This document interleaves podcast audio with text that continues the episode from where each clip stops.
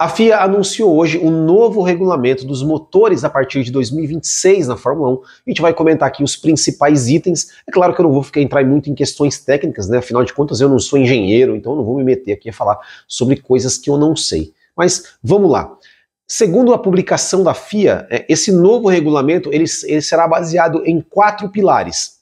Um, manter o espetáculo. A unidade de potência de 2026 terá desempenho semelhante aos projetos atuais, utilizando motores de combustão interna V6 de alta potência e alta rotação. Ou seja, se você sonhava com o retorno aí dos motores V10 e aquele barulho maravilhoso,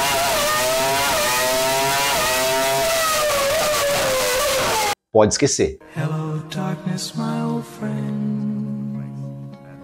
I've come to talk with you again. Sustentabilidade ambiental. A unidade de potência de 2026 incluirá um aumento na implementação de energia elétrica em até 50%. Então ele pode ser 50% motor a combustão, 50% motor elétrico e utilizará um combustível 100% sustentável.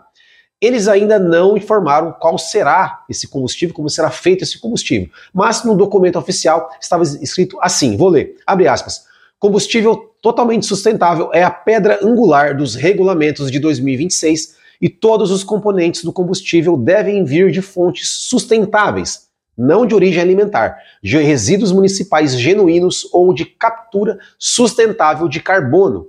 Isso garante que nenhum carbono fóssil entrará na atmosfera a partir de um escapamento de carro de Fórmula 1. Os Regulamentos de combustível incentivam qualquer método de produção sustentável a ser seguido sem prejudicar o desempenho na pista, para que os fornecedores de combustível possam usar a Fórmula 1 como um passo em seu próprio caminho para a expansão global e comercial de tecnologia sustentável. Todos os componentes do combustível devem ser totalmente sustentáveis. A, a, economia global de gases com efeito estufa estará em conformidade e manter-se-á de acordo com as normas europeias mais recentes à medida que evoluem. A vazão de combustível para o motor de combustão interna será limitada pela energia e não pela massa ou volume. Mais parâmetros serão limitados para garantir que o combustível desenvolvido seja uma gasolina relevante que seja competitiva independente de, do método de produção produzido. Ou seja, então a Fórmula 1 realmente vai trabalhar com, com, com combustíveis totalmente sustentáveis, gasolina totalmente sustentável a partir de 2026. Então vai ser um motor metade elétrico, metade de motor a combustão, e essa combustão tem que ser feita com combustíveis totalmente sustentáveis. Bom, antes de falar do terceiro pilar, quero pedir para vocês aqui que estão nos acompanhando, deixe o seu like, se inscreva no canal aqui também, que isso nos ajuda pra caramba e não custa nada para vocês, né? Então, vamos lá.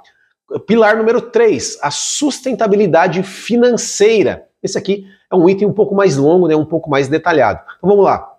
Os regulamentos financeiros relativos às unidades de potência reduzirão os custos gerais para os competidores, mantendo a vitrine tecnológica de ponta que está no centro da Fórmula 1. E para isso, os motores terão mais peças padronizadas, predominantemente na parte inferior do motor de combustão interno.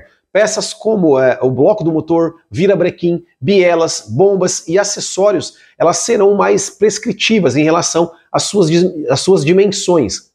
O objetivo né, desse, desse novo regulamento é, é que a competição do desenvolvimento, né, que o desenvolvimento dos motores, do, do motor de combustão interno, se concentre principalmente na parte superior do, é, do, do, motor, né, com a parte inferior sendo mais prescrita, sendo mais restritiva dimensionalmente e com períodos de homologação mais longos. Né? Então, ou seja, você vai construir a sua parte interna, é, é, inferior ali do do motor de combustão interna, você vai construir aquilo e aquilo vai ser homologado, então vai ter um período de homologação maior em que você não vai poder mais mexer naquele, naque, naquelas, naquela, naquele ponto dos motores. E o MGUH vai ser removido, né? o MGUH que transforma os gases né, produzidos pelo motor em energia, ele vai ser removido e vários componentes terão limitação de tamanho, né, como eu mencionei anteriormente, e as, também vai ter uma limitação de materiais né, para ser construídos os motores, à medida que eles vão excluir alguns materiais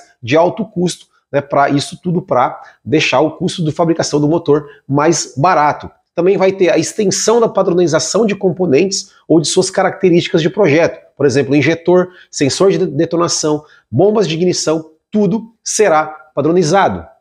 O sistema de recuperação de energia, ou RS, né, a potência dele será aumentada e também essa daí vai ser aí, continuará sendo a principal chave aí para competição né, do, do, desenvolvimento das, das, fabricantes. Então é nesse, é nesse no, no, no, RS que vai ser aí o principal foco da competição de desenvolvimento das fabricantes de motor.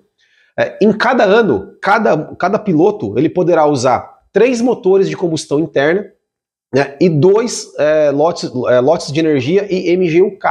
No primeiro ano, 2026, eles vão aumentar em uma unidade né, para é, cada, cada piloto. Então, então serão quatro motores de combustão interna e dois, né, dois, é, três MGUK. Isso só no primeiro ano, 2026. Depois passa a ser 3 e 2. Também vão ter restrição é, na bancada de testes da unidade de potência. Né? Eles têm, vai ter uma, uma, uma tabela de horas ali né? Em 2026 vai ser 700 horas de, nessa, nessa bancada de testes para o motor de combustão interna e 500 horas para o RS, isso em 2026, e a partir de 2027 serão 400 horas para cada um desses, desses itens do motor. É, e também vai ter um limite orçamentário aí para o desenvolvimento dos motores. E o quarto e último pilar né, é para que ele se torne mais atraente para novos fabricantes de motor. Né? Os regulamentos visam tornar possível e atraente para os recém-chegados ingressar no esporte em um nível competitivo.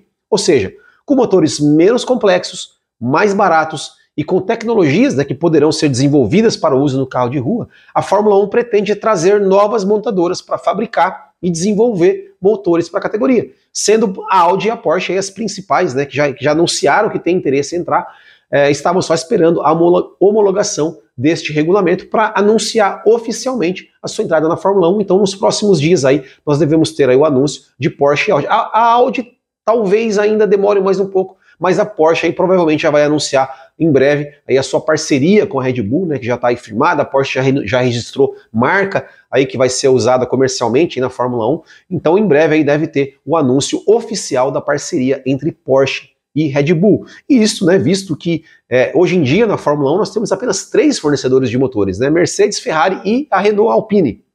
E a Honda, né, que está ali na, na, Red Bull, mas não oficialmente. Né? Isso é um número muito baixo. A Fórmula 1 realmente nunca teve um número tão baixo de fornecedores de motores. Então, eles querem aí visar né, é, que seja atraente, atrativo para novas, novas montadoras é, entrarem na Fórmula 1 e novas montadoras, é, é fabricantes de motores entrar na Fórmula 1. Espero que eles tenham esse mesmo pensamento também com equipes, né, que se torne mais fácil para equipes, para que novas equipes possam entrar na Fórmula 1.